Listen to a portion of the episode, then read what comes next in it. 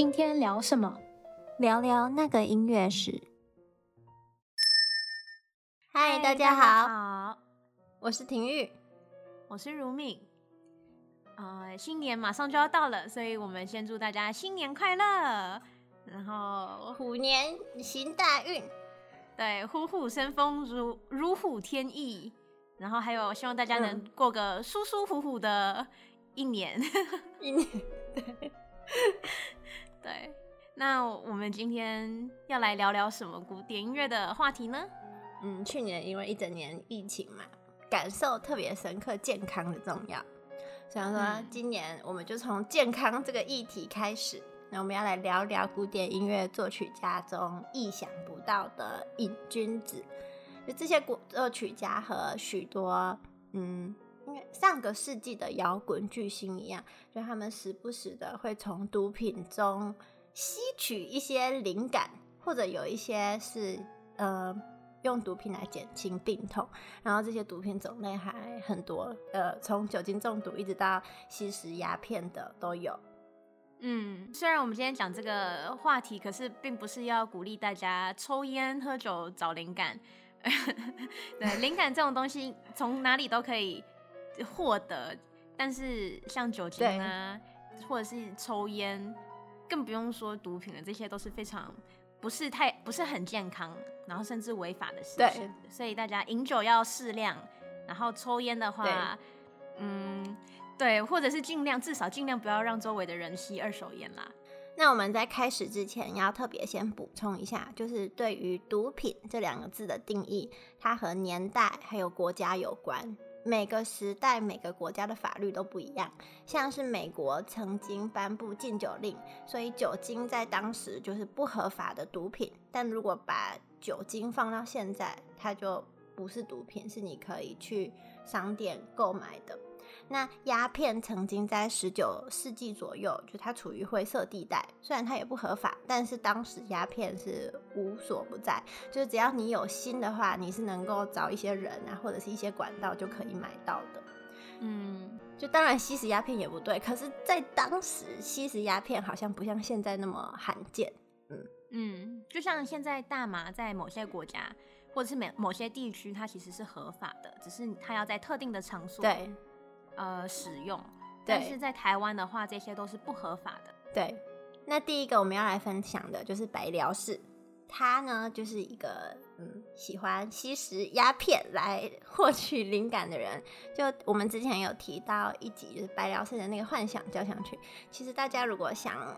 回想一下那个情境跟故事的话，嗯，的确是蛮像是他可能是就吸了一些鸦片之后创作出来的曲子之一。嗯、那白辽是本人他喜欢就是吸食一些鸦片，他说可以开阔他的视野，所以能写出像交响幻想曲这样充满想象力的曲子也，嗯，并不是巧合。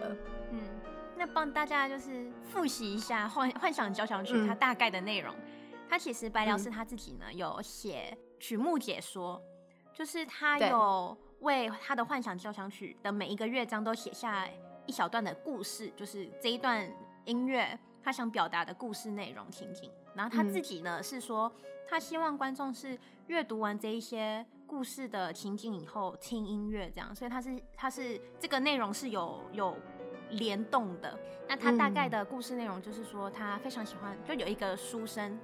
他非常喜欢一个女孩嘛，可是女孩还不怎么喜欢他，然后他也邀请女孩跳舞啊什么的，然后后来，呃，他就有点像是为爱疯狂，然后后来就杀了这个女孩，这样因为得不到就 就别人也别想得到，有点类似这样子的一个故事内容。嗯，那里面有涉及了一些像像是女巫啊，或者是幻想说。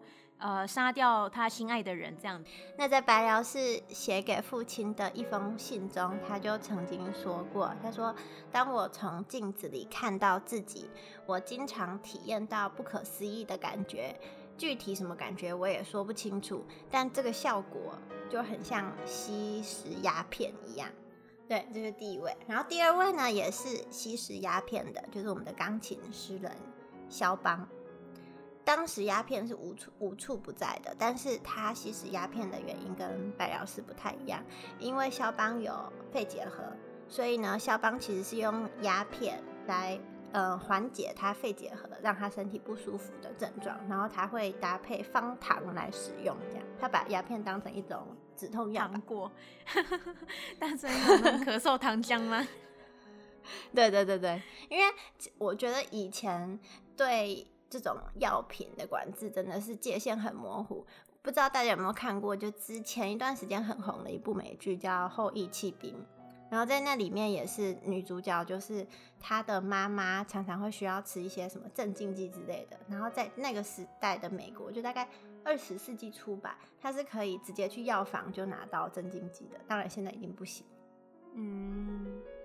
接下来下一位呢是我们的乐圣贝多芬先生，但是他吸食的不是毒品，是酒精，就是他很喜欢喝酒。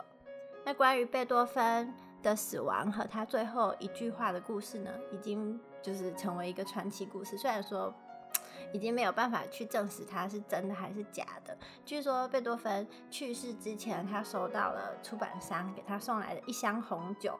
然后他那时候就口齿不清的说：“哎呀，怎么这么晚才送来？太迟了，因为他自己已经他的身体状况已经不允许他继续喝酒了。”嗯，然后后来在嗯、呃、贝多芬解剖，嗯、呃，就是解剖的时候，发现贝多芬的肝脏有肝硬化，所以嗯、呃，很多学者觉得这个是因为他对酒精喜爱造成的，因为他喝太多酒，所以就肝硬化。嗯，对。这个呢，并不是一个既定的一个事实或者是什么的，不过我觉得也是蛮有趣的一个观察吧。嗯，就大家如果在看贝多芬他的画像的话，他 其实蛮多，对，蛮多他的画像，尤其他最有名的那个头像，我觉得他的脸其实偏红哎，说，因为他其实我以为是因为他很常生气。哦，对，就是可能生气，可是他当时的确的确酗酒这个问题是算是蛮多人都知道的，就这不是一个隐藏的秘密这样，嗯、所以说不定当时在画那个画像的时候，他也是醉酒的一个状态。这个我纯粹只是喝了一点，对，没有根据的说法啦。哎、欸，因为其他有的也就是画像也没有像他打了腮红，对，对啊，对啊，所以说不定不知道。接下来呢是舒曼，舒曼这个毒品的种类有点太多了。首先它有汞，就是水银，然后还有奎宁，然后呢还有一个是砷，然后我去查砷其实就是砒霜。嗯嗯，音乐学者 Martin Geck 他曾经在书中描述舒曼说，舒曼是一位八个孩子的父亲。以及一个精神不稳定的药物成瘾者，就是据说舒曼会服用各种不同的药物来对付他的一些疾病，像是梅毒，可是当时不太确定是梅毒还是伤寒。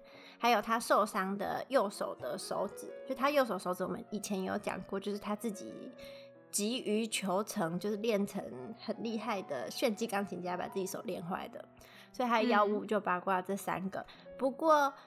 他到底服用了什么药物？有很多种猜测跟说法。那这边要帮舒舒曼说一句话，就是因为舒曼患有抑郁症嘛，当时的医疗水平很有限，就是当时的医生会用很多现在看起来很离谱治疗方法，所以或许某些药物是当时医生开给他，而不是他自己选择去服用的。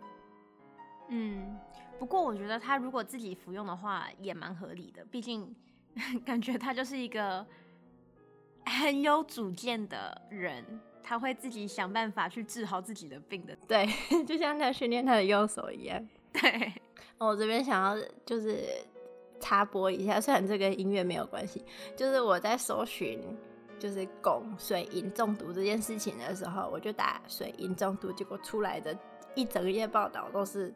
有很多人因为看了《金刚狼》这部电影，就把水银打到自己的身体里面。但是大家千万不要这样做，你的血管会烂掉，然后你得去医院急救。不及时的话，是真的会有生命危险。就是有些电影呢，它叫科幻电影，是有道理的。它不是科学电影，它是科幻电影。接下来下一位是 Alban Berg。那它不是毒品，只是他会过量使用医生开给他的处方签上面的药。Alban Berg 是序列音乐的先驱，然后这位作曲家呢，同时也是一位哮喘病、气喘病的患者，所以他会过度服用缓解气喘的处方药，来让自己舒服一点。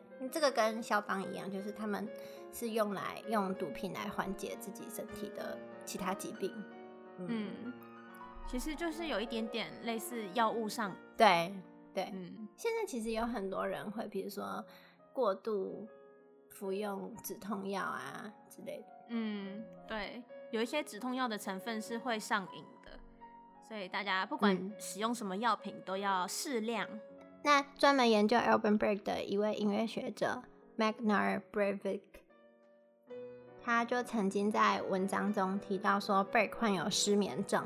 那这个失眠症主要的原因就是因为他服用了过量的药物，这些药物可以减轻他严重的气喘病，然后他就试图用这个气喘病的药物来减轻自己的痛苦，但是就造成失眠了。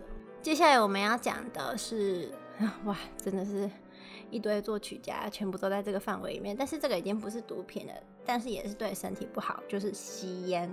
就大家都知道吸烟有害身体健康，为什么还有那么多人要抽烟呢？每个烟民都有各自的理由。现在可能有人是用来应酬，比如说你老板给你一根烟就很难不抽，或者是有人说吸烟可以提神。那对于从事艺术的人来说，嗯，他们可能说吸烟可以产生灵感。对于艺术家来说，吸烟。真的不在少数，就他们在烟雾环绕的环境下，好像就可以激发出特别多的灵感，然后创创作出很多作品。这样，根据维基百科呢，巴哈、贝多芬都是抽烟斗，然后巴哈我还为此写了一首曲子，这首曲子是 BWV 五一五 A，翻成英文的话，这首曲子叫做 Each time I take my pipe and tobacco。就是每次我拿起我的烟斗的时候，然后我会把歌词放在我们的网站上，大家有兴趣的可以去看一下。然后 Brahms 特别热爱雪茄，所以说我们口中的三 B，德国三 B，巴哈、贝多芬、Brahms 基本上都抽烟，都是烟民。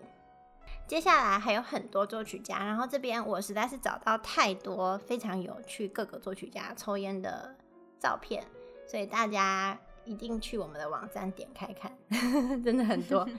还有作曲家德布西，德布西也是个老烟枪。Sibelius 就是芬兰的作曲家，他好像抽的是雪茄。我看这照片，嗯，对吧？这个是雪茄，对，这个是雪茄。对，然后 Shostakovich 是就是真的是一位老烟枪的，就是他的照片实在是太多了。其他说作曲家，我在搜寻的时候，我就是打作曲家的名字，后面加个 smoking，然后 Shostakovich 基本上是我不用打 smoking 出来的，全是 smoking 的相片，就他的照片基本上都有烟。对，接下来是 Schoenberg，也是嗯无调性音乐的先驱之一。然后他的最有名的那一张照片也是拿着烟，就是嗯，就是那个右边那个第第一张那个，嗯，对。接下来呢，还有指挥家兼作曲家 Leonard Bernstein 伯恩斯坦，然后他的相片特别厉害，他有一张相片是边指挥边抽烟，我就在想他烟灰会不会弹到音乐 音乐家身上，可能弹到谱上就烧起来这样，对呀、啊。然后他也可以边弹琴边抽烟，就他有一张相片是在钢琴上边弹琴边抽烟这样。嗯、还有一张相片是他和一个孩子，哎，有两张相片都是和孩子，我不太确定这个孩子是谁。嗯、一个看起来有点像他的孙女，然后是边泡澡边和他孙女泡澡边。真的，二手烟有害健康，更何况是对小孩子来说。对，可是我觉得以前抽烟这件事情是大家会觉得。对健康没有那么大的坏处，而且大家会觉得你很 man 或者你很有个性，因为你看以前他们会把抽烟的相片放在专辑的封面，代表这件事情是被高度认可的。嗯、接下来是 Rachmaninoff，就拉赫曼尼诺夫，他也是属于可以边弹着钢琴边抽烟的，而且他从很年轻就开始抽烟的，因为有一张相片，他看起来大概十八岁、二十几岁左右，反正就是个青年。嗯，嗯然后接下来是 Mahler，Mahler，嗯，就也抽烟。然后还有 Ravel，Ravel 也是开始，可是真的可以看得出来，他们可能是从就是抽烟的时候来获取灵感，因为 Ravel 有一张相片也是，他应该是在作曲吧，然后就是在钢琴旁边，然后边写曲子，然后叼着一根烟这样。嗯，然后 Puccini 就是我们的歌剧大师，对，意大利作曲家，他当然也抽烟。不例外。接下来，Gershwin，Gershwin，嗯，就是赚赚最多钱的那一位古典音乐家，算是古典音乐家，古典兼爵士音乐家，他也抽烟非常严重，而且他他这个图片还蛮有趣的，就是我找到两张图片是，有一张是比较像抽象画，可是抽象画都不忘了帮他加一根烟，就知道他有多爱抽烟。嗯，然后左边那张画也是。不是抽象画，可是也是别人来画他，不是真实的相片，但是他也是在抽烟。嗯，接下来到现代的钢琴家，女生里面抽最多烟的大概就是 Martha Argerich，钢琴家阿格利西，阿根廷钢琴家阿格利西，她是嗯、呃、比较少数的女生因为家，音乐家中抽烟抽的。非常多的，就是她也是边弹琴边抽烟，然后有一张照片，就左下角那张，他和他的女儿在一起，然后他也抽烟，嗯、他女儿已经长大了，在这张照片里面。对啊，然后从另外一个角度来说，其实像抽烟喝酒，很多人都呃会会抽烟或者是喝酒，都是因为压力，生活压力很大，所以他们想要放松。嗯、对对，就适量的喝酒，嗯、的确可能可以放松这样子。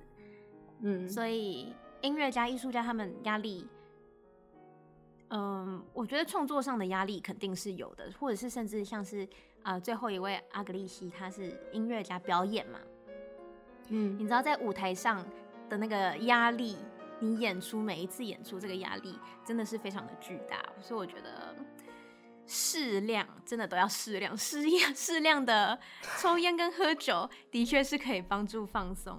嗯，大概我觉得大家对抽烟开始警惕，应该是到两千年以后才慢慢慢慢的减少。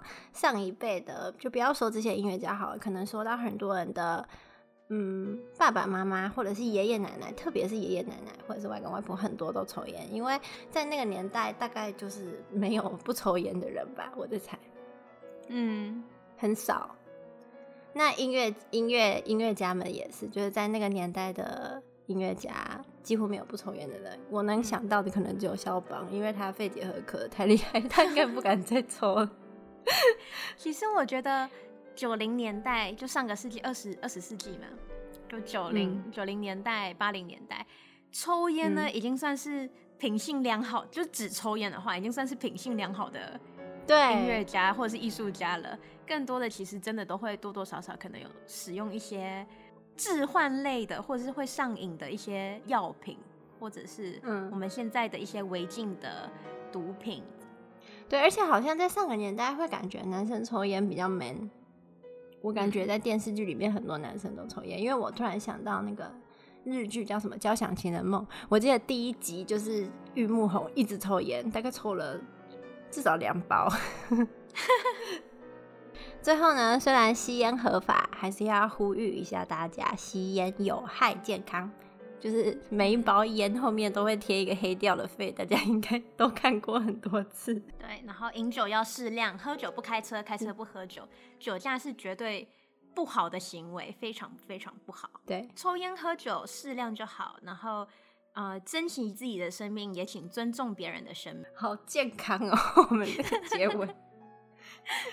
最后祝大家新年快乐，希望今年我们都身体健康，头好壮壮，平平安安，疫情快速退散。对。对，好，那我们下周见，拜拜，拜拜。